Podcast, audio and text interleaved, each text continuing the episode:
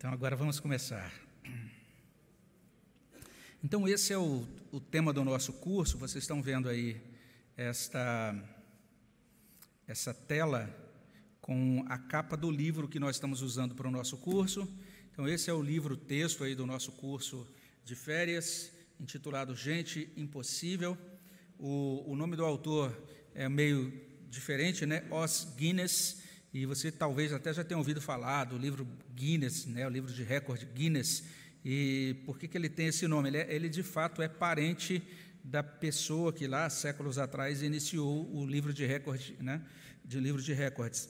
Mas nós estamos aqui com, diante de um autor que é filho de missionários e que tem dado uma contribuição muito interessante hoje é, no estudo da cultura e especialmente o modo como nós, como cristãos, podemos responder à nossa cultura. Então, estamos começando hoje o estudo baseado, os estudos baseados nesse livro. Hoje a gente vai ter essa primeira aula. O título da aula é Novo Mundo, Velho Desafio.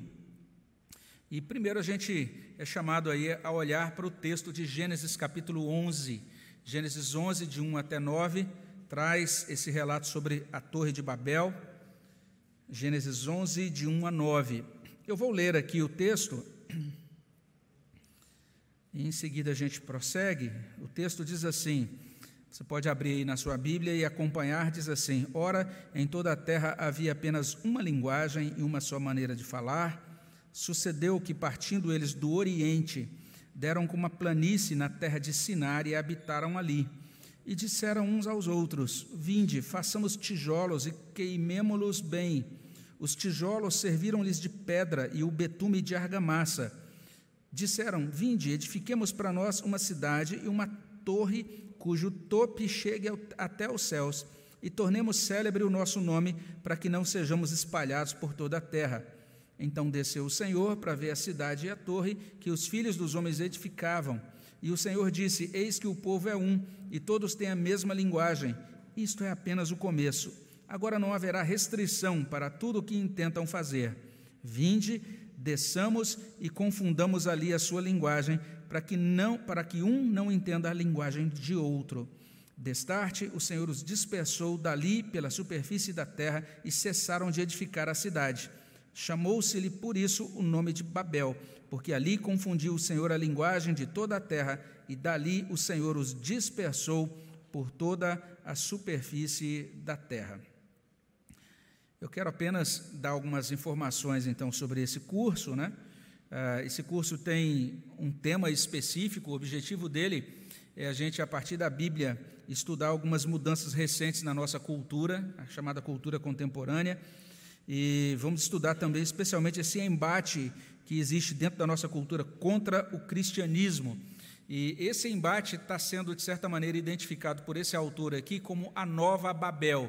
E daí você tem essa, essa figura aí de, da, da Torre de Babel, essa primeira figura da Torre de Babel. A gente vai poder entender um pouquinho uma coisa chamada de novo ateísmo, algo que está muito presente na nossa cultura hoje a gente vai entender um negócio chamado geracionismo, que também está muito presente na nossa cultura. E a ideia é que, à medida em que a gente caminhe nessas semanas de estudo desse tema, a gente vai, entendendo assim quais são os recursos que a Bíblia nos dá para que nós possamos fazer uma leitura adequada da nossa cultura e possamos responder a ela de forma fiel à palavra de Deus. O formato vai ser esse aqui, ou seja, nós vamos ter as aulas transmitidas diretamente aqui do templo mesmo, todos os domingos após o culto matutino. Vai ser no mesmo link do culto matutino. Eu fui até informado que foi disponibilizado uma, uma, um outro link do Zoom também, para quem quiser uh, utilizar a interface do Zoom, pode fazer isso, não tem problema nenhum, tá? Mas basicamente, ordinariamente, a gente vai usar o link geral, eh, que, é, que é o mesmo link do culto.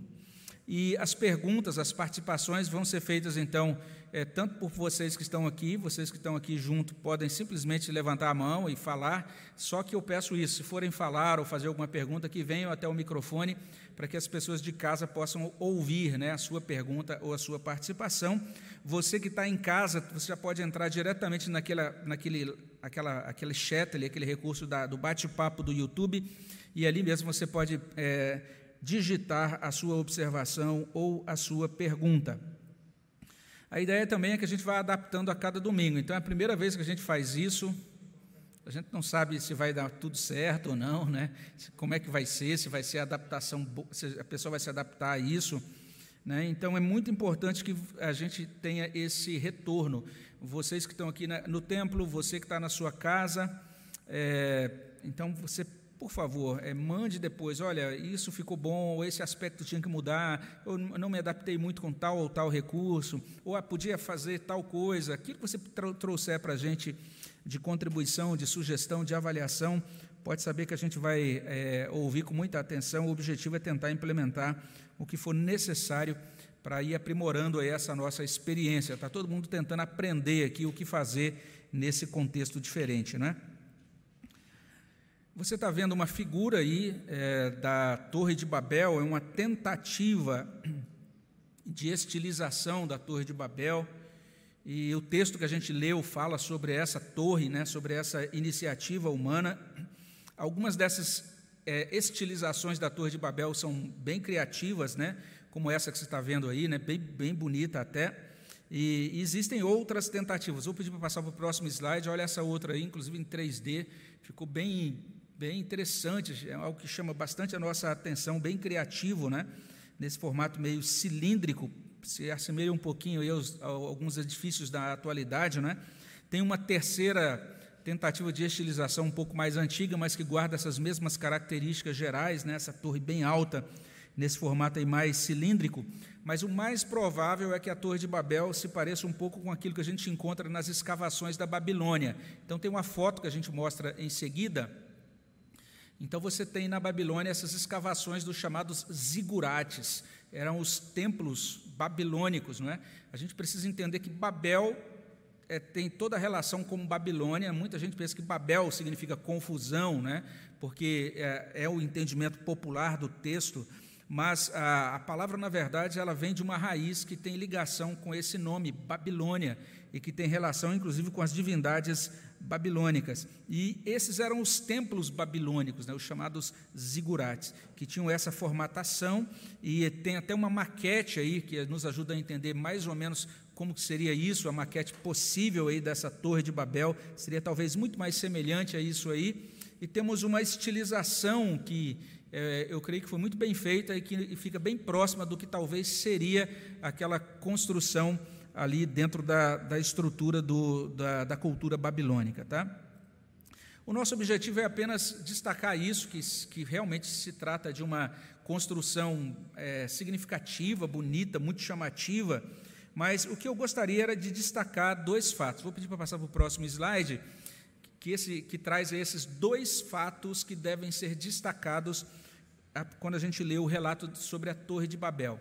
O primeiro fato é: os homens intentaram edificar Babel, então, verso 4, essa foi a intenção dos homens. E a segunda coisa, você vai ver que os fatos são muito óbvios: Deus fez cessar aquela edificação de Babel, aí no verso 8.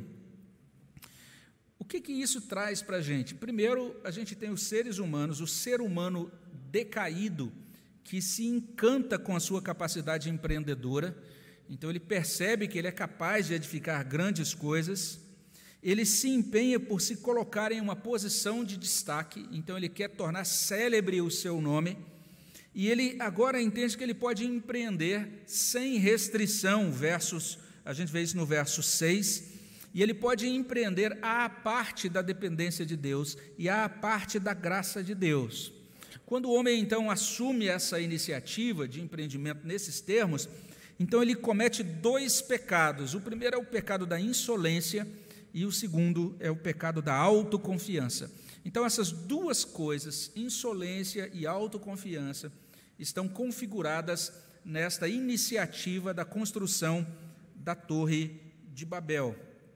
Então, essa é uma primeira, um primeiro fato. O segundo é que Deus permite que o homem edifique até certo ponto. Então, eles levam a edificação adiante, até que Deus então impede o homem de prosseguir, Deus restringe o homem. Como é que ele restringe? Primeiro, confundindo. A primeira coisa, ele, ele lança a confusão é, sobre o homem. O homem está querendo construir uma sociedade e uma cultura unidas em oposição a Deus. Até aquele momento era uma só cultura, uma só língua, uma só sociedade. Essa sociedade está se unindo para edificar uma coisa contrária a Deus. Deus diz: não, lança sobre eles confusão, ele dispersa os homens, ele estabelece agora os diferentes idiomas e culturas, ele faz cessar a, a, aquela unidade e faz cessar aquela edificação.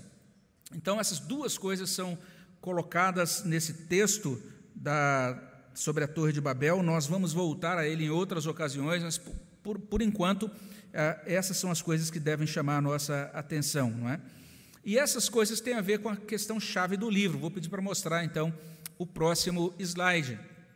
Aí você tem uma figura do autor, o Os Guinness, ele já tem hoje mais de 70 anos, e ele vai dizer nesse livro o seguinte: nós estamos passando por um problema, nós estamos vivendo um momento hoje diferenciado, e que momento diferenciado é esse? Ele vai dizer que até agora a cultura ocidental era fortemente influenciada pela fé judaica e pela fé cristã. Quando ele diz até agora, ele está falando que, especialmente até a década de 50, até a década de 50, a gente podia dizer que a cultura ocidental refletia de modo muito próximo. Não é que a cultura ocidental fosse cristã, não é isso. Mas ela era influenciada fortemente pelas, pelas crenças e pelos valores judaicos e também cristãos.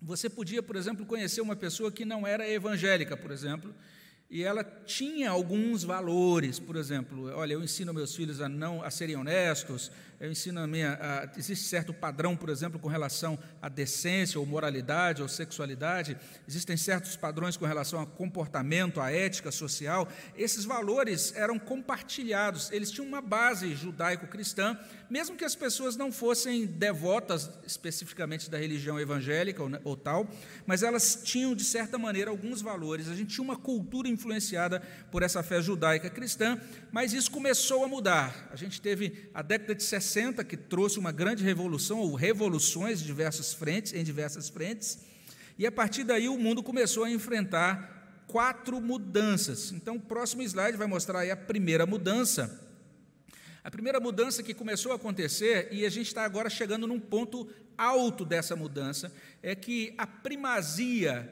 das crenças judaica e cristã, ela começa a ser contestada, começa a ser enfraquecida. Hoje, de modo geral, as pessoas dizem: por que, que as crenças cristãs têm que ser, têm que estar acima das outras crenças? Por que, que as crenças a moralidade cristã tem que estar acima da outra, das, outras, das outras visões de moralidade. Então, essa primazia começa a ser contestada. Segunda mudança, vou pedir para passar o próximo slide, ele vai dizer o seguinte: duas forças começam a operar dentro da história humana. Essas forças ele chama de forças pós-cristãs. E estas forças estão querendo ocupar aquele lugar que era o lugar das crenças cristãs. Então, que duas forças são essas? A primeira força ele chama de niilismo, degeneração e barbárie, ou seja, uma perspectiva, uma ideia anarquista da vida e da sociedade aquela ideia de que, eh, na verdade, o melhor é que a gente caminhe sem nenhum tipo de lastro, sem nenhum tipo de moralidade claramente definida, sem nenhum tipo de limite claramente estabelecido. Então, essa força do niilismo, da degeneração, é essa bagunça que se instala dentro da experiência humana e dentro da sociedade humana. A segunda força é que é essa força que ele chama de insolência e autoconfiança do secularismo progressivo ou humanismo evolutivo. Ele diz: cada vez mais fica claro, fica cada vez mais notório de que a, é, que a nossa sociedade ela abraça o secularismo. O secularismo é essa ideia de uma vida não religiosa, uma vida que não é norteada pela perspectiva cristã religiosa é uma vida em que você diz que o que, o que você tem nesse mundo é, este, é o próprio mundo, é o próprio século, é o próprio momento, não é? E é dentro dessa estrutura do secularismo que a gente tem, por exemplo, o materialismo. Essa ideia de que a única coisa que existe é essa vida hoje mesmo, você não precisa ficar preocupado com vida eterna ou coisas é, que são pregadas pelas religiões. O humanismo evolutivo é essa crença que se desdobra a partir da, do evolucionismo darwinista. Então, uma noção darwinista das coisas. Não apenas a noção de que nós surgimos a partir de um processo de evolução darwinista, mas a ideia do darwinismo nas próprias estruturas. E a gente vai, vai perceber isso ao longo do curso, não é? Então, essa ideia darwinista está presente em diversas frentes dentro da nossa sociedade. Terceira mudança, o próximo slide, ele vai dizer que estão se abrindo espaço para duas alternativas que ele chama de pós-cristãs. Primeira alternativa é o que ele chama de secularismo agressivo, ou seja, um secularismo que se torna agora beligerante, ele ataca o cristianismo diretamente, e a outra perspectiva, a outra alternativa é o que ele chama de islamismo radical. Então, tanto secularismo agressivo como islamismo radical se mostram agora como mudanças é, que começam a fazer diferença muito grande na nossa sociedade ocidental. Quarta e última mudança, ele vai dizer que o cristianismo então está diante de dois desafios. O primeiro desafio, dar testemunho da fé, viver essa fé, dar testemunho de Cristo e viver a fé. O segundo desafio, superar os ataques e contribuir para o futuro humano. Você vai perceber que em todos esses slides aí, a gente mostrou imagens de uma mesma construção. Alguém reconheceu essa construção ou não? Que construção é essa? É o Coliseu de Roma. E essa construção é, é, foi mostrada aí, porque na verdade é a imagem que ele usa. Se a gente tem um livro aqui em português, aqui tem uma, uma outra imagem colocada na capa. Vou pedir para mostrar o próximo slide. No, no, no livro em inglês, a, bem destacada você tem a figura do Coliseu. O Coliseu, o Coliseu foi a arena de martírio dos cristãos no início da, da história da igreja. Então, perceba bem a perspectiva desse autor. Ele está dizendo literalmente que nós estamos num momento hoje da nossa cultura em que nós devemos estar atentos para essa possibilidade de perseguição e de martírio dentro do no Ocidente. Então, essa é, essa é a leitura que ele faz. Então, veja, ele escreve isso em 2018, mas é interessante como esse livro dele parece que ele está falando sobre o que está acontecendo nesse tempo de pandemia, ou aquilo que se destaca agora na pandemia. Na capa do livro dele em inglês, a gente tem um subtítulo, um título editorial, uma chamada de capa, que é bem interessante, que é o seguinte: Coragem cristã e a luta pela alma da civilização. Então, Os Guinness entende que nós hoje estamos diante de uma luta pela alma. Ele diz que ele entende que o cristianismo e o judaísmo são a alma da civilização ocidental. Se a gente retira esses elementos, a alma da civilização ocidental vai ser esvaziada, vai ser perdida. Então a gente precisa lutar por isso. Essa é a perspectiva dele. E aí ele começa o seu livro fazendo uma pergunta, ele vai repetir essa pergunta duas vezes, vou pedir para mostrar o próximo slide. E a pergunta que ele faz no início da introdução e depois mais lá no meio da introdução é a seguinte: Como, meu Deus, os cristãos alemães puderam ser tão fracos a ponto de se renderem ao fascínio e às coerções do nacionalsocialismo na década de 30? Ou seja, como é que pessoas que diziam cristãs, como é que as igrejas cristãs da Alemanha se renderam ao nacionalsocialismo? Concordaram com tudo aquilo? E a resposta que ele dá é a seguinte: ele diz, a resposta é simples, muito facilmente, se entendermos o espírito dos tempos em que eles viviam. Foi fácil para aqueles cristãos se renderem àquela ideologia, porque eles estavam, de certa maneira, cegos, influenciados, por isso que ele chama de o espírito do tempo, ou dos tempos, daqueles tempos. E o que ele vai destacar aqui nesse livro é isso. Nós também podemos ser cegados, podemos ser influenciados pelo espírito do tempo atual, e com isso a gente pode passar a concordar. A igreja pode capitular diante de coisas que desagradam a Deus e que são contrárias a Deus. Ele prossegue colocando para a gente o seguinte: nós temos que caminhar nesse mundo entendendo que nós somos o povo do público de um só. Interessante isso que ele coloca. Eu achei bem, bem interessante. E ele vai explicar isso por meio de uma história pessoal. Então, ele nasceu na China, ele é filho de missionários que estavam servindo na China. Ele nasceu em 1941. E aos cinco anos ele teve que mudar de cidade. O pai dele mandou ele para outra cidade, lá onde ele teria é, uma estrutura melhor, para uma escola, né, um internato, na verdade, em Xangai. E antes dele, dele sair, veja só, um menino de cinco anos, o pai dele falou: Vou te dar aqui uma coisa para você guardar para você e sempre ter ah, levar com você. Ele, o pai dele entregou para ele duas pedrinhas lisas, polidas, e o pai dele escreveu nessas pedrinhas. Falou: Olha, uma dessas pedras tem o meu lema, e outra pedra dessas tem o lema da sua mãe. Então, o lema do pai dele, escrito em uma das pedrinhas, era: Encontrado fiel. O lema da mãe dele, escrito em outra pedrinha, era: Agrade a Deus.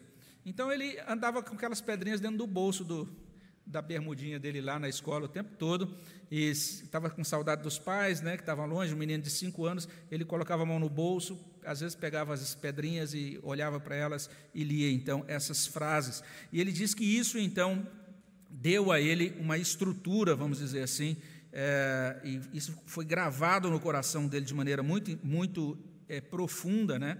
E ele entendeu que essas coisas são fundamentais e que a gente precisa de fato é, compreender que nós devemos caminhar nesse mundo é, com fidelidade e agradando ao nosso Deus. E daí ele vai explicar o que é esse negócio que ele chama de público de um só. Ele vai dizer o seguinte: que nós vivemos diante do público de um só, ou seja, existe apenas uma voz que importa para nós, existe apenas uma opinião que importa para nós. Nós não estamos buscando satisfazer ao grande público. Nós não queremos, nós estamos buscando receber likes, vamos dizer assim, pelo nosso desempenho, likes provindos de pessoas. O que ele vai dizer aí é que a única voz que importa para nós é a voz de Deus, não é a voz do povo, nem a voz dos tempos. Ele diz: há apenas um julgamento que importa, uma palavra que conta no final. Qual é a palavra que conta para a gente no final? É já, ah, já foram lá para frente, mas deixa então quietinho aí nesse slide. É, a palavra que conta no final é Mateus 25, 21. Muito bem, servo bom e fiel. É isso que importa para nós, que nós possamos chegar lá no final e ouvir isso de Deus. Deus como nosso único espectador. Deus é o nosso público. É Deus que está olhando para a gente. E o importante é que lá no final Deus possa dizer: muito bem, servo bom e fiel.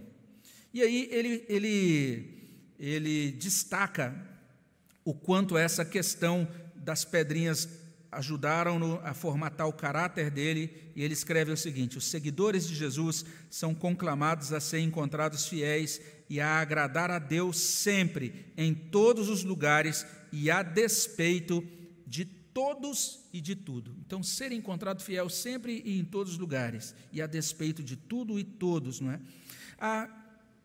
Um desdobramento disso é: se nós realmente quisermos ser encontrados fiéis, se nós quisermos agradar a Deus, se nós quisermos caminhar nesse mundo entendendo que Deus é o nosso público, né, de um só, então nós vamos estar sujeitos ao martírio, nós vamos estar sujeitos à desaprovação, a sermos rejeitados pelos homens e sermos perseguidos pelos homens.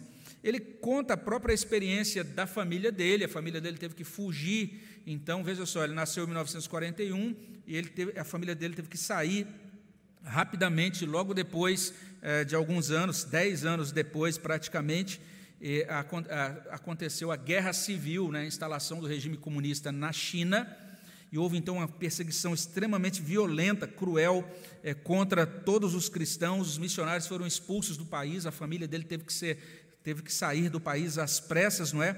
E ele vai dizer que ah, muitos cristãos foram martirizados pelo regime comunista, que ele classifica como uma das perseguições mais violentas, cruéis e sistemáticas em toda a história. Ele diz também que muitos cristãos têm sido martirizados hoje pelo islamismo radical. E ele escreve o seguinte: dia após dia, cristãos se levantam como mártires, enfrentando falsas acusações, ataques, mutilações, estupros, limpeza religiosa, assassinatos, explosões de bombas, decapitações e até crucificações por não renunciarem ao nome de Jesus. Ele diz: Isso tem acontecido hoje no mundo atual.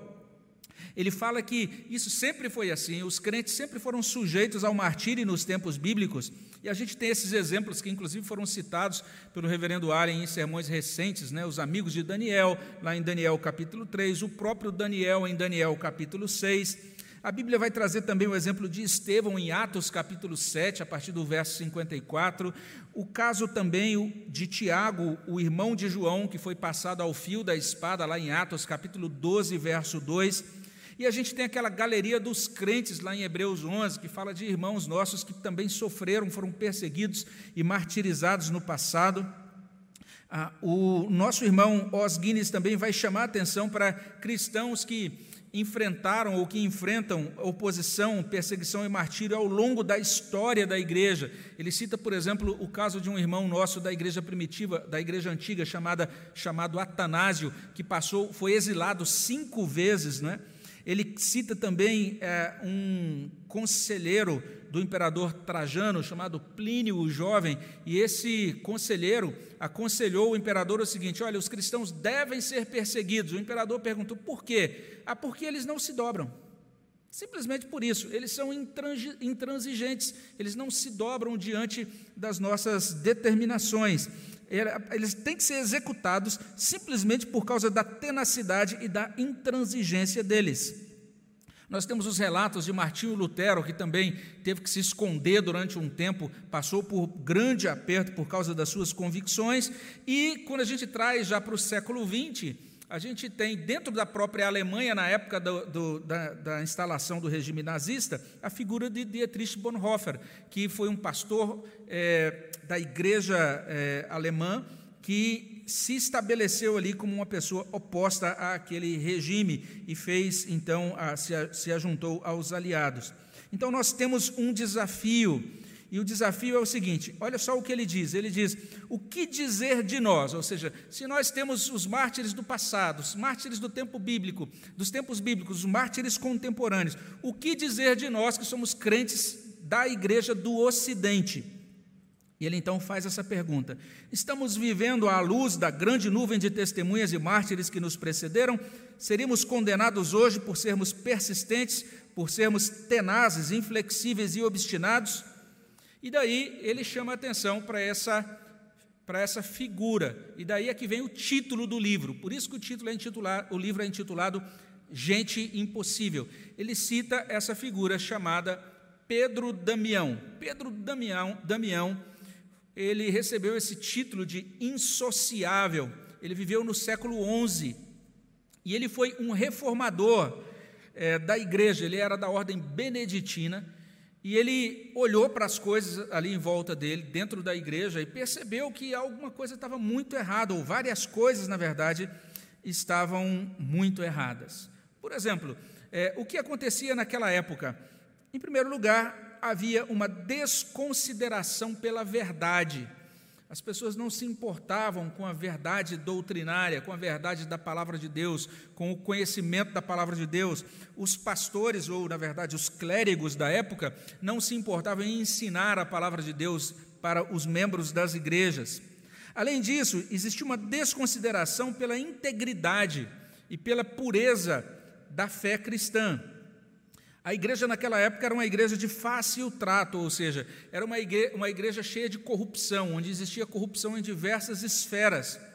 E Damião então se levantou, ele atacou uma coisa chamada simonia. Eu não sei se vocês já ouviram falar sobre simonia, mas simonia é a venda dos cargos da igreja por dinheiro. Então, por exemplo, você queria ser padre, Aí o seu pai ia e pagava, você entrava como padre. Você queria ser bispo, então você pagava um valor lá e já subia a condição de bispo, não é? Ia tendo as regalias referentes a cada posição da igreja. Então, as funções eclesiásticas eram vistas como modos de ganho, de ganho de dinheiro. E você então podia comprar cargos dentro da igreja. Ah, esse homem se levanta e diz: Isso é imoral, isso é totalmente contrário à palavra de Deus, isso não pode ser assim, não é? Além disso, existia aquela aceitação generalizada da homossexualidade, da pedofilia e da pederastia, especialmente entre os clérigos, dentro da própria igreja. Esse homem se levantou naquela época e disse: Isso é pecado, isso está errado, isso tem que ser abandonado, tem que ser rejeitado. Então perceba como esse homem lidou com alguns problemas no século XI que são muito parecidos com os problemas do século XXI. E todo mundo que ia falar com ele tentava, de certa maneira, convencê-lo né, a ser mais é, é, flexível, a não ser tão duro assim nos seus ataques ao pecado. Não é?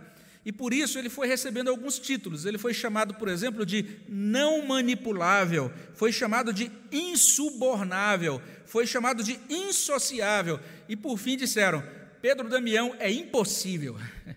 E a partir desse ponto, essa palavra impossível começou a ser ao mesmo tempo um insulto e um elogio. Então as pessoas que eram contra ele diziam: ele é impossível, no sentido, ele não negocia nada, ele é muito inflexível, ele é muito duro nas convicções dele. Mas passou a ser um elogio do ponto de vista do testemunho de Pedro Damião e da consideração dele para a posteridade. Próximo slide vai trazer uma citação do próprio autor, ele vai dizer assim, acerca de Pedro Damião: ele falou, escreveu e agiu com um olho voltado para o público de um só. Ele não podia ser dissuadido por outras vozes, era fiel a Jesus unicamente e acima de tudo.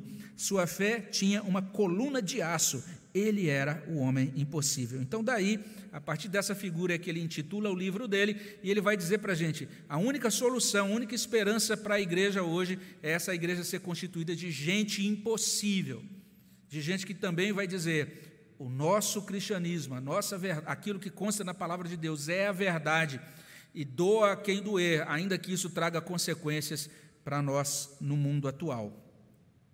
É, a partir daí, ele, ele prossegue para o primeiro capítulo, e o primeiro capítulo então tem esse título: né? Novo Mundo, Velho é, Desafio. E vamos, dizer, vamos ver o que ele faz nesse capítulo. O próximo slide aí vai nos, vai nos ajudar a entender o que ele chama de, o que ele considera o problema do Oriente ou desculpe, do Ocidente. O que, que ele diz sobre o Ocidente? Ele vai afirmar o seguinte: é, para esse autor, o Ocidente hoje está cortando as suas raízes judaicas e cristãs. Quer falar, Francisco?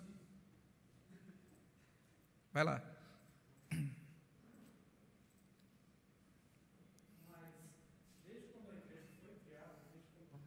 A igreja primitiva ela teve essa associação a gente percebe que até mesmo no livro de Atos, os cristãos, quando eles eram chamados de cristãos, não era como se fossem elogio, mas era como se estivessem zombando deles mesmo. Sim. E até mesmo quando a gente lê o livro, acho que dos mártires, do John Fox, ele chega a notar e ele fala o paradigma, por exemplo, dos valdenses, que simplesmente queriam viver uma vida de piedade entre eles mesmo, na sociedade deles, porque eles não queriam viver mais na sociedade romana corrupta, e ao mesmo tempo eles eram perseguidos, e a gente vê que simplesmente hoje, no século 21, que a gente tem toda essa tecnologia, parece que a gente está querendo mais conversar com a secularização do que de fato levar o evangelho.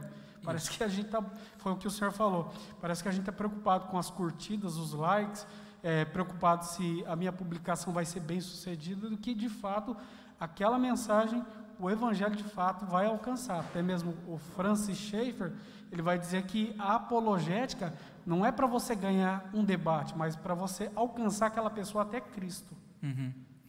É isso.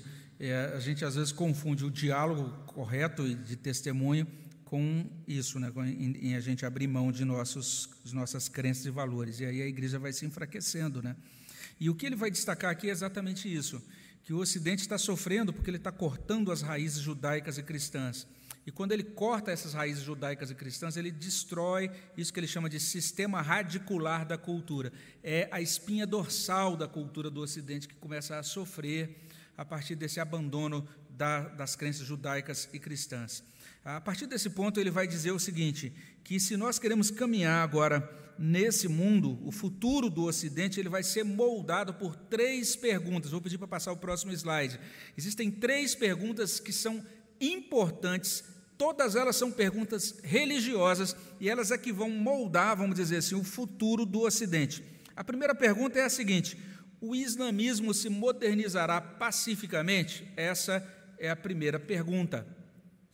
E a ideia aí é a seguinte: será que vai chegar um ponto em que os muçulmanos vão aceitar aquilo que existe no cristianismo, ou seja, a doutrina da liberdade de consciência?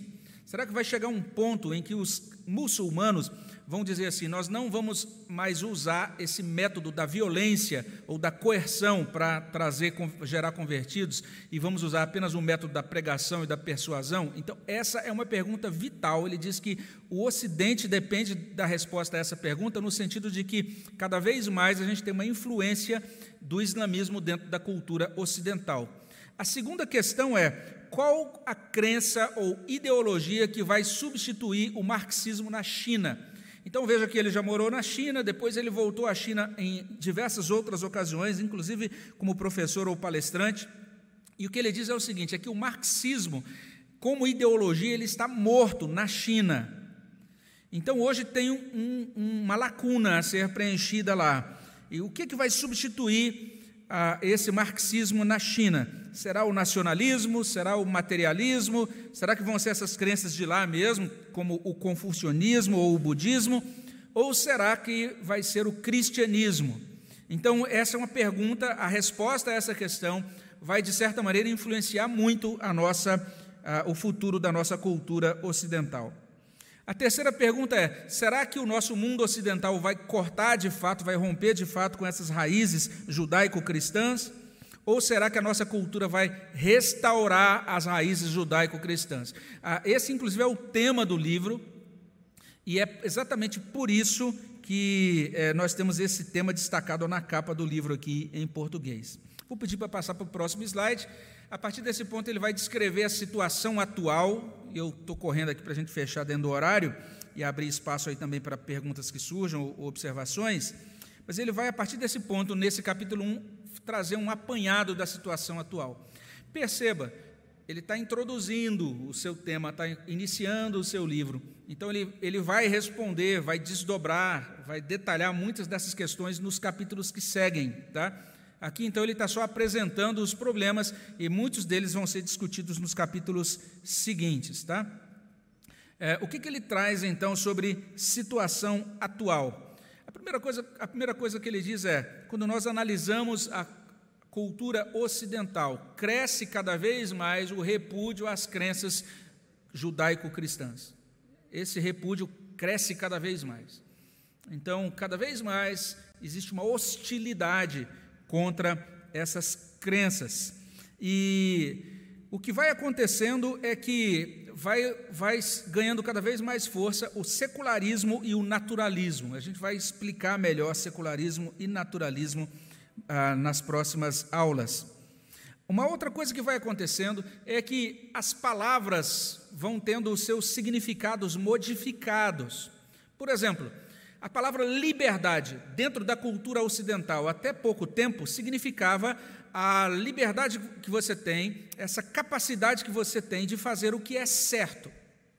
Esse era o significado da palavra liberdade quando ela ainda era influenciada pelas crenças judaico-cristãs. Mas hoje em dia, a nossa cultura ocidental tem entendido a palavra liberdade numa perspectiva libertária e libertina, ou seja, entende-se liberdade como a capacidade ou a possibilidade de você fazer o que você quiser. Então, isso, esse é o modo como está sendo entendida a palavra liberdade pela cultura ocidental. Então, está havendo uma mudança no significado das ideias ocidentais. Terceira questão que, tá, que ele aponta aí é que a tentativa que está sendo feita pelos cristãos, né, de manter essas ideias e esses ideais cristãos e judaicos, é, mas usando a linguagem secularista dentro dessa, dessa, é, desse espaço de debate que é governado pelo secularismo, parece que a gente não está sendo muito bem sucedido nisso. Parece que a gente está realmente perdendo terreno nessa batalha. E daí o próximo slide, isso está configurando uma posição que ele chama a posição padrão é a posição do chamado intelectualismo ocidental. Se você vai para um curso de graduação ou pós-graduação, numa faculdade qualquer, você vai perceber que isso é muito forte lá, mas isso está se popularizando hoje em todas as esferas, em todas as camadas. É uma posição que é chamada de posição padrão do intelectualismo ocidental, que ele chama de TMC. O que é essa posição? Tudo menos cristianismo. Então as pessoas não são ridicularizadas se elas disserem, por exemplo, que creem em duendes ou em fadas madrinhas ou em um monte de coisas. Mas se elas disserem que creem no cristianismo bíblico histórico, então vai dizer: não, isso é cristianismo, não venha com isso. As pessoas podem ir acompanhando a nossa conversa e a nossa argumentação até certo ponto, mas quando a gente diz isso é cristianismo, opa, então tudo menos cristianismo. Essa é a situação da cultura ocidental. E aí ele prossegue, próximo slide, ele prossegue dizendo assim: o mundo como os cristãos o conhecem há muitos séculos se foi. Olha como ele é enfático, não é? E se foi para sempre. Então, ah, eu lembro da igreja na década de 50. Aquela igreja se foi. Aquele cristianismo da década de 50 não tem como voltar mais. O que a gente vai poder fazer é viver um cristianismo, uma nova configuração dentro desse tempo, buscando a fidelidade à palavra de Deus. Ele diz: Nós nos deparamos com uma nova situação temos de começar a avaliar as transformações do nosso mundo e a maneira pela qual essas transformações estão moldando a experiência humana. E agora eu quero correr só para falar das cinco transformações que ele aponta.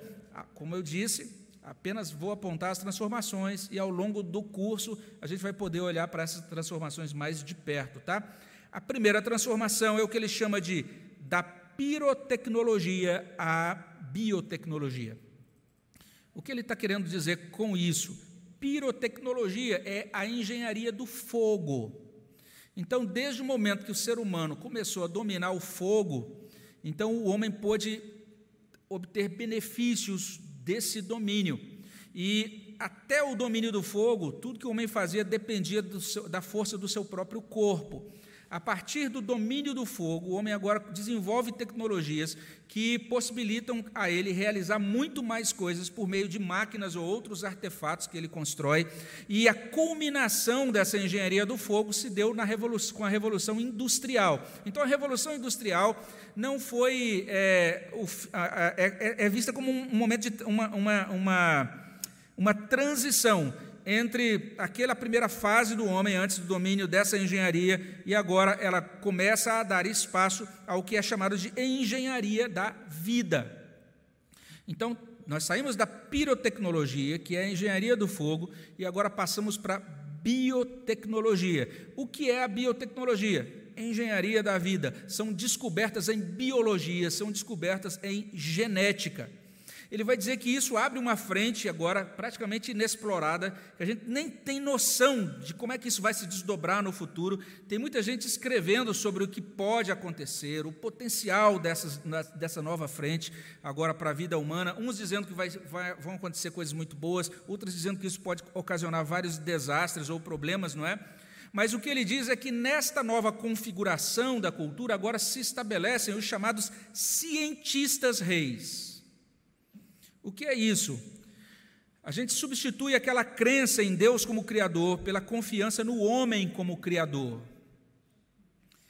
E agora a gente vai ter aquilo que ele chama de o maior incentivo às pretensões de autonomia e idolatria humanas desde Babel. Ele vai dizer: desde Babel, nós nunca vimos o ser humano tão incentivado a se considerar autônomo autossuficiente e digno de receber aplausos.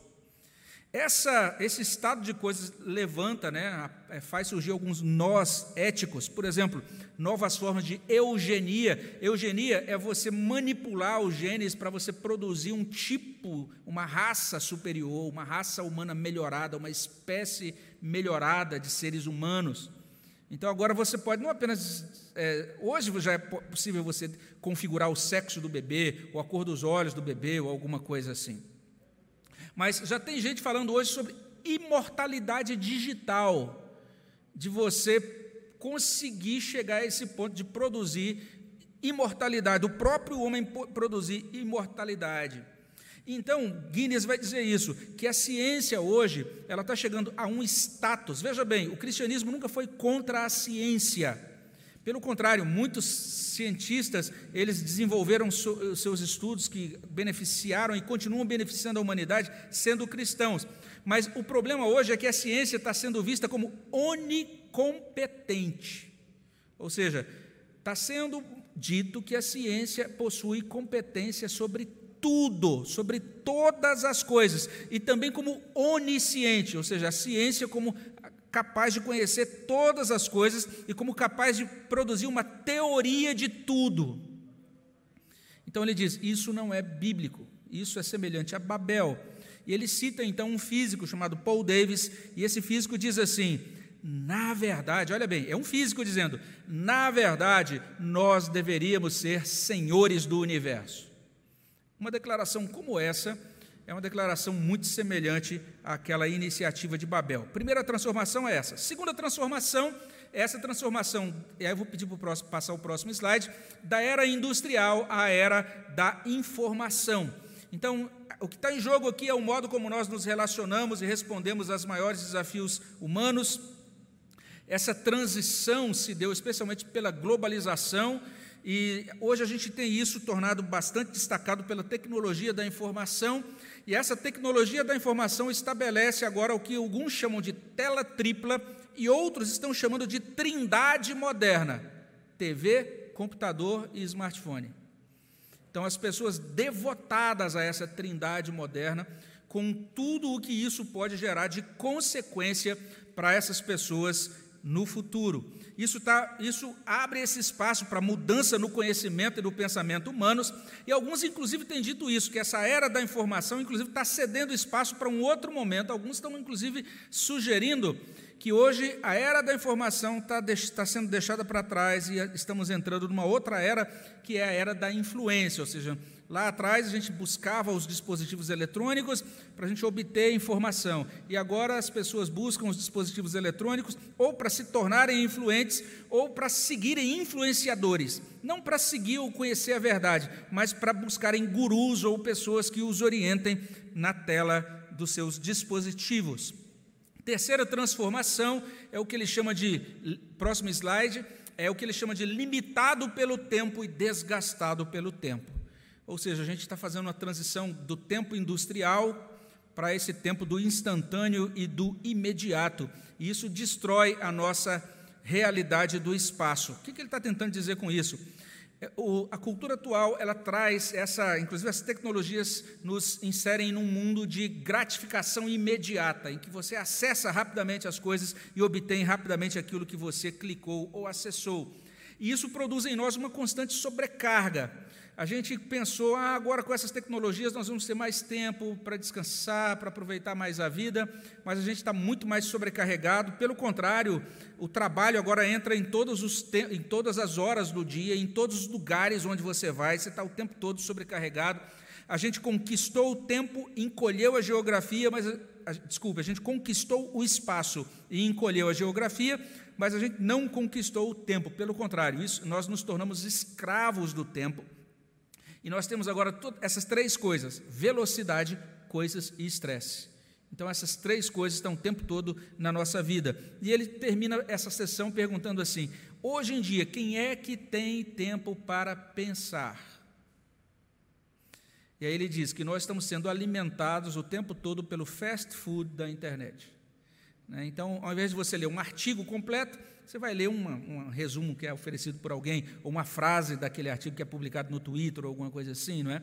E você vai sendo alimentado pelo fast food da internet. Quarta transformação, ele diz que nós vivemos esse tempo agora quando o mal se torna sensacional, ou seja, esse mundo global ele ampliou o poder destrutivo do mal. Não é que o homem se tornou pior, não é que o homem se tornou hoje mais pecador do que ele era. O homem sempre foi pecador desde a queda, mas essa, esse mundo global, com essas tecnologias disponíveis, agora permitem ampliar o poder destrutivo do mal, tanto em escala como em estilo. Então, ele vai falar, por exemplo, de pornografia, tráfico e turismo sexual, todas essas coisas que a gente vê na chamada Deep Web, escravidão, corrupção política por meio do tráfico de influência e ele vai dizer que esse aumento do mal é um aumento profundo, mas ele é apenas mais um aspecto desse impacto da globalização. Por fim, quinto lugar, ele vai dizer que a gente está passando de uma modernidade singular a múltiplas modernidades. O que é isso? Quando ele fala de modernidade, ele está falando especialmente daquela ideia de Estado-nação dominante. Ou seja, a modernidade começa quando a gente tem algumas nações que se estabelecem como nações com influência, vamos dizer assim, quase que imperial, não é? Então a gente teve é, essa influência de diferentes nações europeias, e agora nas últimas décadas essa influência exercida especialmente mais pelos Estados Unidos, não é? Ele está dizendo essa essa configuração está mudando. Não mais a gente tem um único país que lidera o mundo. Agora nós temos cada nação com sua própria história, com seus próprios valores culturais que acolhe a modernidade e se adapta adapta essa modernidade à sua própria situação cultural e dentro da própria velocidade escolhida por aquela nação, de acordo com seus próprios princípios e prioridades. Então, hoje a gente não tem uma modernidade, nós temos várias expressões de modernidade. A gente vai voltar a esse ponto em outros estudos. E daí a gente pode concluir, deixa eu correr aqui para a gente fechar isso dentro do nosso tempo. Na conclusão, ele, tá, ele traz esse título, né? Senhor Global seguidores globais. O que que, depois de trazer esse apanhado meio assustador, né? Não sei você, mas quando eu vejo esses dados todos, eu falo, e agora, né? Ou como o pessoal pergunta, e agora, José, né? O que vai ser da gente né, nesse momento, né? Ele vai, a partir daí, terminar com uma palavra que eu considero muito alentadora. Ele diz: a primeira coisa é a seguinte, que o cristianismo é a fé mais numerosa do mundo e é a primeira religião verdadeiramente global do mundo. Então a gente não deve se assustar com a globalização. Na verdade, nós somos adeptos da primeira religião global do mundo. Então a gente não precisa ter, ficar tão assustado assim. A gente precisa entender que a gente confia num poder que é muito maior do que o nosso, numa sabedoria que é muito superior à nossa. A gente confia na soberania e na providência de Deus. Então ele diz: soberania e providência de Deus. Deus está guiando esse tempo, Deus é Senhor sobre esse tempo, Ele é soberano sobre o que está acontecendo hoje. Ele também vai, vai, dar um passo além, dizendo o seguinte: que nós, nesse momento, não devemos depositar a nossa confiança nisso que ele chama de substitutos seculares da providência. Então, a gente tem a providência de Deus, é nela que a gente tem que confiar, mas a gente tem alguns substitutos dessa providência. Que substitutos são esses? É aquela ideia do Estado secular, então, se você confia nessa ideia de um Estado secular que vai resolver os seus problemas, né, que é o que ele chama do Leviatã lá de Thomas Hobbes, ele vai dizer: isso você está confiando numa, numa estrutura frágil. Outra coisa é você ir para o outro lado e confiar na mão invisível do mercado, como diz Adam Smith ele vai dizer: essas coisas são substitutos seculares da providência, elas não dão conta das necessidades da humanidade. Nós temos que confiar na providência de Deus e nós temos que servir a Deus como cidadãos, tanto globais como locais. E daí vamos entender o que significa servir a Deus como cidadãos locais. Próximo slide. Ah, está aí já. Ok. Então ele vai dizer, vai dizer o seguinte: se queremos servir a Deus nesse mundo, temos que olhar para Cristo encarnado. Cristo encarnado tem que ser o nosso padrão para a vida nesse mundo. E Cristo encarnado nos faz, nos faz com que a gente se glorie nisso que ele chama de presença absoluta, corporal e na primazia do face a face. Ou seja, nessa cultura tecnológica, em que tudo agora é online, né? E aí você já está em casa falando, é, pastor, é isso mesmo, né? Então, veja só, nós continuamos dizendo, falando da importância do presencial, do corporal, do face a face, de experimentar uma vivência comunitária e de comunhão viva, face a face. Além disso, nós respondemos ao, ao chamado do Senhor, a, essa, a, isso que ele chama de prioridade do cotidiano. O que é essa prioridade do cotidiano? É o que a gente está aprendendo na marra com a pandemia. Ou seja, a gente tinha esses projetos de médio e longo prazo. Ah, final do ano, em julho, em agosto eu farei isso, não é? E aí chegou a pandemia e mudou tudo. O que, que a gente descobre?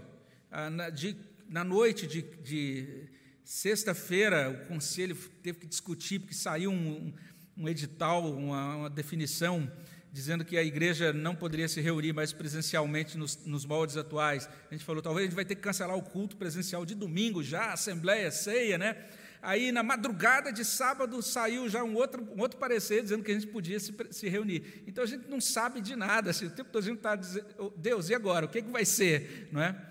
é lá no Sermão do Monte, Jesus fala em Mateus 6,11, algo muito interessante. Ele diz que nós devemos pedir, suplicar ao Pai pelo pão nosso de cada dia. Primeira coisa. Então, Deus vai nos sustentar para hoje. Então, todas aquelas ideias de a gente pensar no médio e longo prazo para o sustento material, ele diz: isso é, uma, isso é vão. E lá em Mateus 11, 34, Jesus diz que nós devemos viver cada dia o seu próprio mal. É isso que ele diz. Então ele está dizendo: nós precisamos aprender a viver nesse mundo assim. Olha só, ele escreveu dois anos antes da pandemia, gente. Que livro atual, não é? Observe bem a, visão profética que esse autor teve, né? E ele vai dizer então, faltam dois minutinhos, eu vou, vou buscar terminar então o mais rapidamente possível. Ele vai dizer que a gente precisa rejeitar todo o gigantismo de Babel, todas aquelas ideias grandiosas, megalomaníacas, de, de coisas grandes demais. Ele diz: todas as pretensões ao gigantismo são absurdas, são perigosas. O modo da igreja caminhar nesse momento atual e fazer a sua parte nesse momento da cultura é, é renunciando ao gigantismo, inclusive admitindo limites para os tamanhos das igrejas. Ele vai dizer isso, que a igreja tem que se lembrar de que para viver isso, para viver essa realidade de comunhão viva, ela não pode é, ser tomada por esses arroubos aí, de se tornar uma mega organização. E aí a gente se lembra de Lucas 12, 32, quando o Senhor diz assim: Não temais, ó pequenino rebanho, porque vosso Pai se agradou em dar-vos o seu reino. É interessante Jesus chamar a sua igreja de pequenino rebanho. Então, Deus é o Senhor da igreja, Ele sabe o tamanho que a igreja vai ter, e nós devemos então admitir o limite de tamanho das igrejas. Ele vai dizer mais ainda: ele diz, a paróquia do bairro não é apenas a igreja do passado, mas é a igreja do futuro. Ela nunca será obsoleta enquanto humanos forem humanos e tiverem um corpo. Ou seja, enquanto nós formos gente, a igreja local, a igreja que não é uma igreja escandalosamente grande, a igreja onde a gente pode ter comunhão uns com os outros, esse é o projeto de Deus para a vida da igreja. Além disso, quando ele pensa agora em servir a, Deus globalmente, chegamos agora às 11h30, eu quero terminar nos próximos minutos. Ele vai dizer o seguinte: servir a igreja globalmente significa amar o mundo com o amor de Deus, porque Deus amou o mundo de tal maneira que deu o seu filho, João 3,16. Ele diz que a gente agora tem que usar esses recursos da tecnologia para que os nossos tabernáculos de alta tecnologia sejam os mais espaçosos e acolhedores possível possíveis. Ou seja, a gente tem que usar os recursos para a gente acolher pessoas e também para a gente levar o Evangelho adiante. Ele diz que nós podemos tocar cada pessoa ao redor do mundo, ou pessoas ao redor do mundo, de modo mais rápido e efetivo do que os de qualquer outra fé na terra. Os muçulmanos estão usando tecnologia, outras religiões estão usando tecnologia. Nenhuma outra religião tem tanto poder de influenciar por meio da tecnologia quanto o cristianismo. Então, essa é a afirmação feita por esse autor. Ele diz também que as nossas orações devem alcançar governos e devemos orar por tudo o que torna o nosso mundo estável, justo e livre, ou seja, temos que prosseguir com fidelidade à palavra de Deus e com oração, e assim ele termina o primeiro capítulo. Eu vou pedir para mostrar esse slide. Pode passar. Isso, esse slide da citação. E olha o que ele diz então aí, é, como citação que eu coloquei aqui no final. Ele diz assim: Este é o mundo do nosso tempo, este é o nosso momento diante do Senhor. Somente quando reconhecemos isso é que podemos esperar assumir a responsabilidade de servir aos propósitos de Deus neste momento e nesta geração. Então, depois de colocar todo esse quadro, né, de levantar toda essa, todas essas informações que às vezes podem nos assustar um pouco, ele diz: olha, esse é o mundo atual, esse é o, nosso tempo, esse é o nosso momento. Nós somos colocados nessa geração, nesse mundo, nesse tempo, e agora nós devemos assumir essa responsabilidade de servir a Deus nesse mundo, assumir a responsabilidade de servir ao Senhor nessa geração. Eu achei muito interessante o modo como ele iniciou então esse livro. É um livro que a gente recomenda. Eu trouxe dois ou três exemplares avulsos desse livro, que eu falei, ah, não sei se o pessoal vai se interessar, né? Então, se você tiver interesse, você pode encomendá-lo aí, pode ligar para o Renan e ver o valor direitinho para você comprar um exemplar seu, mas é uma, uma leitura que a gente recomenda bastante. queria saber se tem alguma pergunta enviada aí pelo chat ou não. Ok. Se alguém gostaria de fazer alguma pergunta ou observação antes da gente fazer a oração final?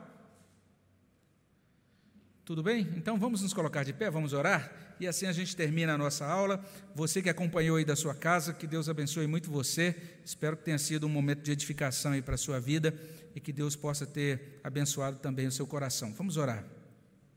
Obrigado, Senhor, pela tua graça e pela bênção que o Senhor nos dá de vivermos nesse tempo, nesse momento da história. Pedimos que o Senhor nos dê, ó Deus, ó Deus um discernimento é, da tua palavra sobre esse momento em que vivemos e que nós possamos, ó Deus, na nossa caminhada, servir ao Senhor de todo o nosso coração. Ó Deus, perdoa-nos, dá-nos, ó Deus, inteireza, dá-nos, ó Deus, um revestimento do Teu Espírito Santo, dá-nos poder, ó Deus, para sermos verdadeiras testemunhas do Senhor nesses dias maus. Dá-nos graça, Senhor Deus, de levarmos uma palavra de esperança e de vivermos aqui de tal maneira que as pessoas possam se sentir interessadas nessas crenças e, nesses, e nessas verdades da fé cristã. Ajuda-nos a amar como o Senhor amou o mundo enviando Cristo, Senhor. Ajuda-nos a andar nesse mundo como instrumentos do teu amor. É o que pedimos no nome de Jesus. Amém, Senhor Deus. Que Deus abençoe a todos. Uh, um bom restante de domingo aí para todos.